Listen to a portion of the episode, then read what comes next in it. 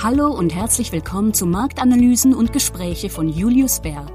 In dieser Podcast-Reihe erfahren Sie von hochkarätigen Experten, was die Märkte bewegt und die Anleger interessiert. Sie erhalten brandaktuelle Einschätzungen zu den globalen Marktentwicklungen, wichtige Erkenntnisse und strategische Inputs. Wir analysieren das makroökonomische Umfeld und fragen, was die jüngsten Entwicklungen und das Marktgeschehen für Sie bedeuten. Bitte beachten Sie die wichtigen rechtlichen Hinweise am Ende dieses Podcasts. Hallo, mein Name ist Martina Kaut und ich arbeite bei Julius Bär in Zürich im Bereich Investmentkampagnen. Es gibt aktuell viele Themen, die uns persönlich und auch als Anleger beschäftigen. Die meisten werden mir zustimmen, dass der Klimawandel ein sehr ernstes Thema ist, dem wir uns nicht länger verschließen können. Die Welt hat bereits begonnen, das Problem anzugehen, aber es liegt noch ein langer Weg vor uns. Im heutigen Podcast werden wir uns hauptsächlich über das Thema Wasserstoff unterhalten und darüber, inwieweit er eine Rolle im zukünftigen Energiesystem spielen könnte. Ich freue mich daher sehr, dass Roberto Cominotto, Research Analyst bei Julius Baer, heute bei mir ist. Hallo, Roberto. Hallo, Martina. Fangen wir doch mal damit an, was Wasserstoff überhaupt ist und warum er in den letzten zwei bis drei Jahren zu einem wichtigen Thema, wenn es um erneuerbare Energien geht, geworden ist. Kannst du unseren Zuhörern eine kurze Erklärung geben, Roberto? Ja, Wasserstoff ist das häufigste vorkommende Element der Erde. Es ist zwar nicht, also nicht als reines Element, aber zumindest als Teil von Molekülen wie etwa Wasser, Öl, Gas oder in Kohle. Wasserstoff ist äh, keine eigentliche alternative Energiequelle, sondern Wasserstoff muss produziert werden aus fossilen Ressourcen es ist also eher ein Energieträger oder ein Energiespeicher. Äh, Wasserstoff hat eine lange Geschichte. Es wird schon, schon lange verwendet in verschiedenen Industrieanwendungen und in chemischen Prozessen, etwa in Raffinerien, in der Stahlproduktion, bei der Düngemittelherstellung und auch anderen Chemikalien. Die Idee oder das Konzept einer Wasserstoffwirtschaft ist nicht neu. Schon in den 70er Jahren gab es äh, hier einen eigentlichen Hype, wo man äh, Wasserstoff nutzen wollte für verschiedenste Anwendungen. Bisher scheiterte das aber an den zu hohen Kosten und vor allem auch an den zu hohen Emissionen bei der Herstellung von Wasserstoff aus Erdgas oder Kohle. Dieses Mal könnte es allerdings anders sein. Wir, wir, suchen ja dringend jetzt nach neuen Lösungen zur Bewältigung der Klimakrise. Und jetzt haben wir auch äh, endlich eine billige und saubere erneuerbare Energie als, als Stromquelle. Auch haben wir äh, ja das bekannte Problem mit schwankender erneuerbarer Energieerzeugung. Mal haben wir zu viel erneuerbare Energie, mal zu wenig. Und äh, Wasserstoff kann hier eine, eine Lösung sein. Man kann das zwar auch mit intelligenten Stromnetzen lösen, mit Batterien oder auch mit Pumpspeicherkraftwerken, aber das könnte äh, in der Zukunft nicht ausreichen und deshalb könnte Wasserstoff eine zusätzliche Speicherlösung sein. Wasserstoff gibt es als, also zur Genüge. In Wasser ist er zum Beispiel mit Sauerstoff verbunden, was aber nicht so praktisch ist, da der Wasserstoff dann getrennt werden muss, um in seiner rein elementaren Form verwendet zu werden. Eine Frage dazu. Wie wird das genau gemacht und ähm, wie funktioniert dieser Abtrennungsprozess? Und wenn ich das richtig verstanden habe, was wohl entscheidend ist, geht das ohne giftige Emissionen vonstatten? Ja, hier müssen wir zuerst mal unterscheiden zwischen den verschiedenen Typen von Wasserstoff. Der Wasserstoff, den wir heute produzieren und verwenden, den nennt man heute grauen Wasserstoff. Das ist äh, Wasserstoff, der aus Erdgas produziert wird durch äh, hohen äh, Energieeinsatz und mit hohen Emissionen. Und das ist natürlich nicht, was wir in der Zukunft haben wollen. Dann äh, gibt es äh, den zweiten möglichen Prozess, das äh, wäre eigentlich identisch, aber dann kombiniert mit einer Auffangvorrichtung für CO2, das dann unterirdisch gespeichert werden kann. Und das nennen wir blauen Wasserstoff. Das ist allerdings auch höchstens eine temporäre Lösung, nicht wirklich eine dauerhafte Lösung. Am vielversprechendsten wäre Wasserstoffproduktion aus erneuerbarer Energie und das passiert auch ohne äh, jegliche Emissionen äh, und das nennen wir grünen Wasserstoff. Was die Herstellung von Wasserstoff aus Wasser und erneuerbarem Strom angeht, das ist äh, ein sehr einfacher Prozess, er nennt sich Elektrolyse und das wurde schon vor 200 Jahren erfunden. Vielleicht, Martina, erinnerst du dich da aus, zurück in deine Chemiestunde in der Schule? Da habt ihr bestimmt auch dieses Experiment gemacht, in dem ihr Strom in Wasser geleitet habt und dann so in äh, Wasserstoff und äh, Sauerstoff getrennt habt. Ich glaube, ich kann mich tatsächlich dunkel erinnern. Ähm wenn man also Wasser braucht, um durch Elektrolyse Wasserstoff herzustellen, stellt dann die Versorgung mit ausreichend Wasser eine Herausforderung dar? Nein, das dürfte kein Problem sein. Ähm, selbst wenn wir mal, wenn wir in Zukunft eine große, ähm, einen großen Markt für Wasserstoff, für grünen Wasserstoff haben werden, dann wird es nur, nur ein Bruchteil äh, von Wasser benötigen äh, im Vergleich zu dem äh, Wasserverbrauch, den wir heute in der Öl- und Gasindustrie haben. In Wüstenregionen, also wenn äh, zum Beispiel in einem äh, Solarkraftwerk äh, erneuerbare Energie ähm, produziert wird, um dann Wasserstoff herzustellen, da ist es möglich, dass selbst kleine Wassermengen nicht vorhanden sind, aber es ist möglich, hier Wasser aus Entsalzungs, Meerwasserentsalzungsanlagen zu gewinnen. Wenn also keine giftigen Emissionen entstehen, könnte grüner Wasserstoff dann eine umweltfreundliche Möglichkeit sein, auch Energie zu speichern, transportieren und dort freizusetzen, wo sie gebraucht wird? Habe ich das richtig verstanden? Ja, im Prinzip schon. Äh, allerdings ist äh, Wasserstoff kein Allheilmittel. Es ist äh, nicht ein, die einzige Lösung, die uns vor der Klimakatastrophe retten wird. Leider ist Wasserstoff sehr ineffizient. Es geht viel Energie verloren bei der Herstellung, bei der Lagerung, Transport und, und, und Wiederverstromung von Wasserstoff. Deshalb wird Wasserstoff nur dort eine Anwendung finden, wo wir keine bessere und effizientere, saubere Alternative haben. Okay, ähm, es gibt keine giftigen Emissionen und das einzige Abfallprodukt ist Wasserdampf. Ähm, was sind denn jetzt genau die Vorteile von grünem Wasserstoff, Roberto? Wasserstoff äh, kann sehr viel Energie über lange Zeit speichern, zum Beispiel im Sommer, wenn sehr viel Solarenergie produziert wird, dann könnte man diesen, äh, diese Energie für den Winter speichern. Das geht zwar effizienter mit Pumpspeicherkraftwerken, aber die Ausbaukapazitäten hier sind doch eher begrenzt. Ein weiterer großer Vorteil äh, ist die hohe Energiedichte von Wasserstoff pro Kilogramm. Die ist etwa viermal höher als bei fossilen Brennstoffen.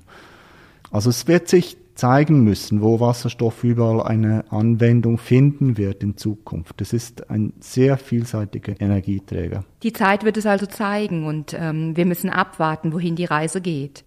In welchen Bereichen siehst du denn gute Chancen für grünen Wasserstoff? Die ersten Anwendungen werden bestimmt dort sein, wo wir heute konventionellen Wasserstoff nutzen. Das heißt in Raffinerien, in der Stahlproduktion, in der Produktion von Düngemitteln und anderen Chemikalien. Dann gibt es Anwendungsmöglichkeiten in Bereichen, die man schwer elektrifizieren kann, also zum Beispiel in der Aluminiumproduktion und in der Zementproduktion. Im Transportbereich ist, äh, ist es noch ein bisschen unklar. Für, wir denken, für Personenwagen wird Wasserstoff nur eine sehr unbedeutende Nische bleiben. Ähm, und was die Anwendung als Speicher für erneuerbare Energie angeht, dann gibt es ja Potenzial. Wir denken allerdings, dass das eher überschätzt wird. Da, wird es, da, da gibt es doch effizientere äh, Lösungen für die meisten Situationen. Du hast gerade über die Nutzung von Wasserstoff in Fahrzeugen gesprochen und ähm, man liest ja immer wieder die Kommentare von Elon Musk zu unterschiedlichen Themen. Er hat Brennstoffzellenfahrzeuge als eine alberne Idee bezeichnet. Wie siehst du das und ähm, was ist mit wasserstoffbetriebenen LKWs, Bussen, Flugzeugen? Siehst du das in der Zukunft?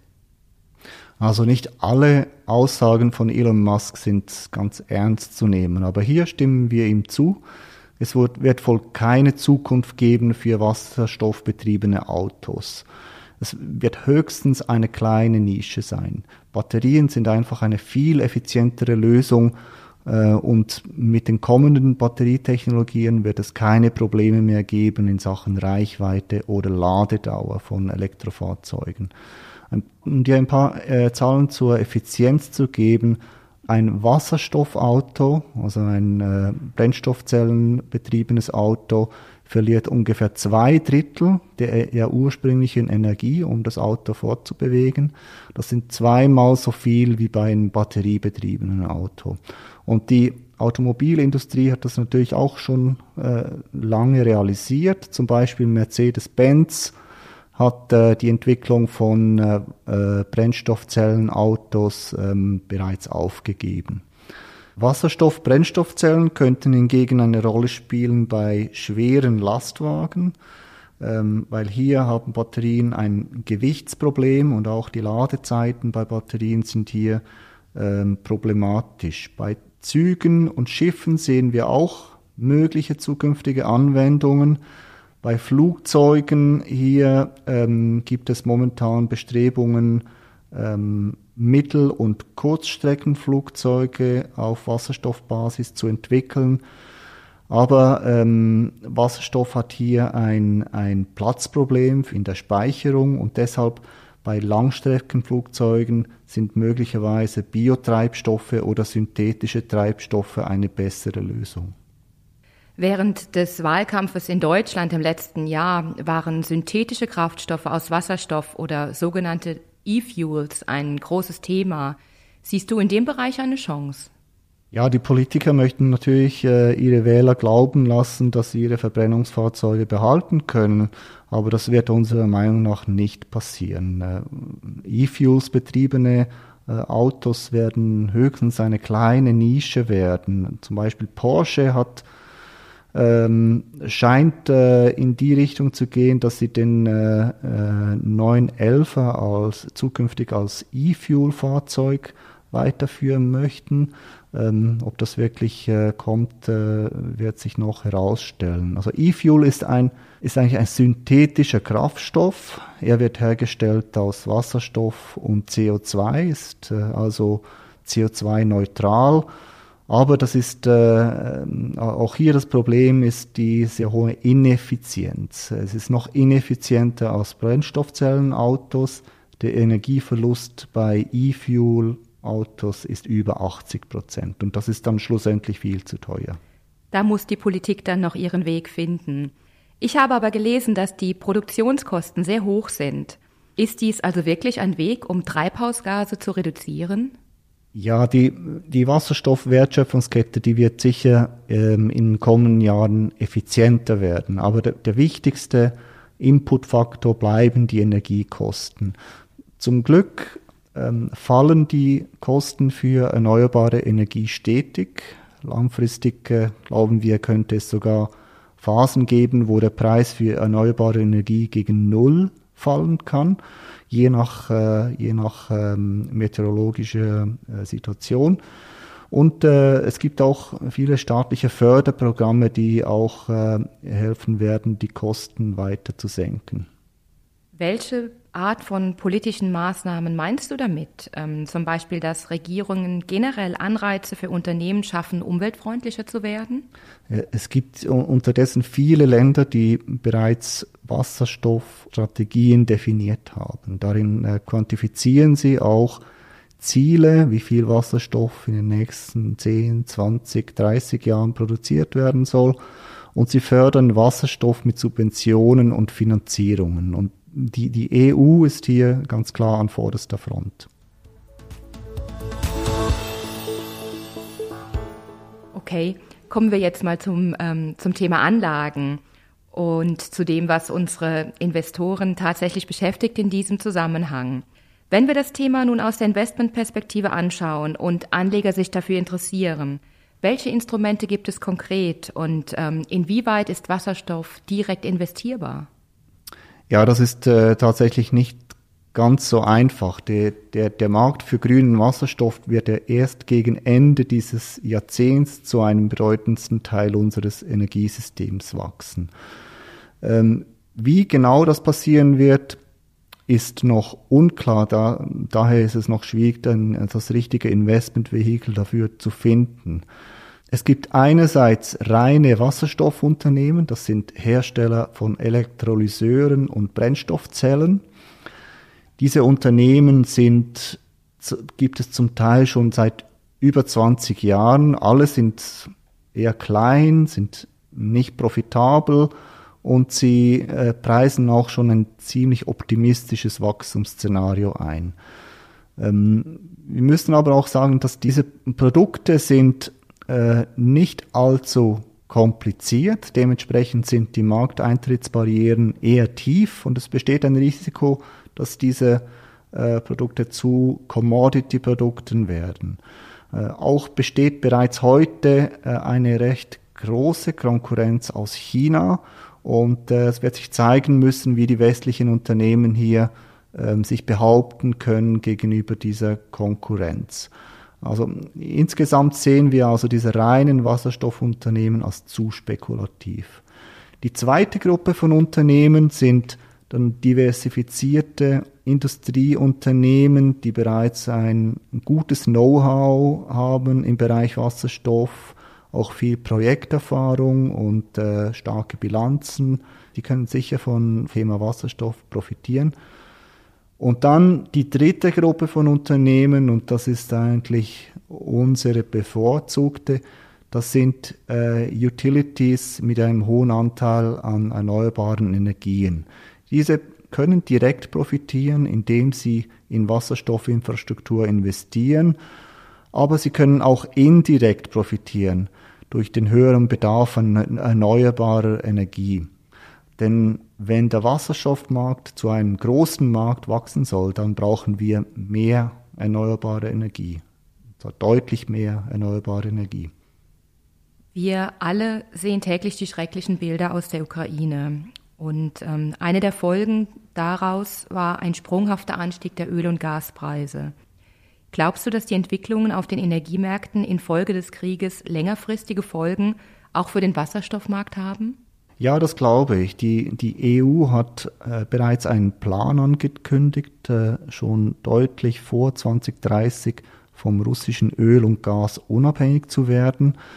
Ähm, also das bedeutet also, die aktuelle Situation äh, wird also die Energiewende beschleunigen. Das beinhaltet auch Wasserstoff. Die EU hat ihr Ziel für Wasserstoffvolumen im Jahr 2030 vervierfacht. Und wie sieht es mit den Lieferketten aus? Glaubst du, dass Unterbrechungen in der Lieferkette auch Auswirkungen auf das Wachstum erneuerbarer Energien generell haben werden? Ja, es hat einen Einfluss, wie es auch einen Einfluss hat auf alle anderen Branchen. Ähm, allerdings für Projekte, die jetzt oder in den nächsten Monaten gebaut werden, sind die Inputpreise größtenteils abgesichert. Es könnte aber zu kleineren Verzögerungen kommen. Mittelfristig sollten diese Störungen der Lieferketten allerdings gelöst werden und sonst äh, führt dies zu einem höheren Strompreis, aber das gilt generell für die Energiepreise. Also insgesamt rechnen wir nicht damit, dass dies eine, dass dies eine äh, deutliche Verlangsamung der, des Ausbaus von erneuerbarer Energie bedeutet. Vielen Dank. Man kann also sagen, dass wir langfristig ein Wachstum des Wasserstoffmarktes erwarten, wobei mit langfristig hier aber eher ein Zeitraum von etwa zehn Jahren gemeint ist. Und Roberto, wenn ich das richtig verstanden habe, dann sagst du, dass grüner Wasserstoff im Großen und Ganzen emissionsfrei ist. Er ist aber auch auf kostengünstige, erneuerbare Energien angewiesen, um langfristig zum Energieträger zu werden. In Bezug auf Anlagen sind reine Wasserstoffunternehmen, wie du eben gesagt hast, sehr spekulativ und wir denken, dass es am besten ist, indirekt über Versorgungsunternehmen mit einem Fokus auf erneuerbare Energien in dieses Thema zu investieren. Habe ich das richtig zusammengefasst? Ja, das hast du perfekt. Vielen Dank und danke, dass ich hier dabei sein konnte. Danke für diese Gedanken von deiner Seite, Roberto. Damit sind wir auch schon am Ende des Gesprächs und auch am Ende dieses Podcasts angelangt. Vielen Dank, dass du heute bei mir warst, Roberto. Ich und auch unsere Zuhörer wissen nun ein bisschen mehr über das Thema Wasserstoff. Wir hoffen, es hat Ihnen allen gefallen. Bis zum nächsten Mal.